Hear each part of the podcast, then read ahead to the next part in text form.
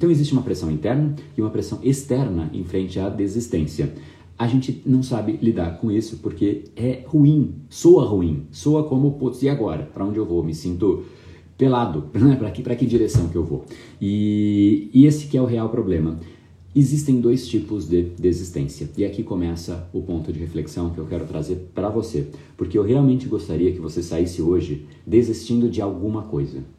E eu vou te dar clareza das coisas que de fato você pode desistir. Porque enquanto a gente não tem o ato do desapego, a gente é como se fosse uma árvore que tem todas as folhas, as boas e as podres. As podres não deixam o sol chegar nas folhas boas. Então, aquela folha boa tem uma outra folha por cima, mata, quer dizer, a ruim, a podre, mata a folha boa, que consequentemente mata a árvore, que não consegue mais receber a luz solar, que não faz mais a fotossíntese e morre. Então, o ato de desapego, ele é de fato necessário no ecossistema, é necessário na natureza. É por isso que as coisas se reciclam. A árvore cai, a folha cai e é usada para outra coisa, que depois vira outra coisa, que depois vira outra coisa. As coisas se reciclam no universo. E a gente não sabe brincar disso. A gente acha que quando a gente tira aquilo, a gente perde e nada volta naquele lugar. Na verdade, às vezes volta e volta em muito maior escala. Esse episódio é mais uma edição do Brain Power Drop, uma pequena cápsula de reflexão oferecida além dos episódios regulares. Para aprofundar no assunto de hoje baixar gratuitamente o seu e-book Reprograme Seu Cérebro, entre em reprogrameseucerebro.com.br/ebook.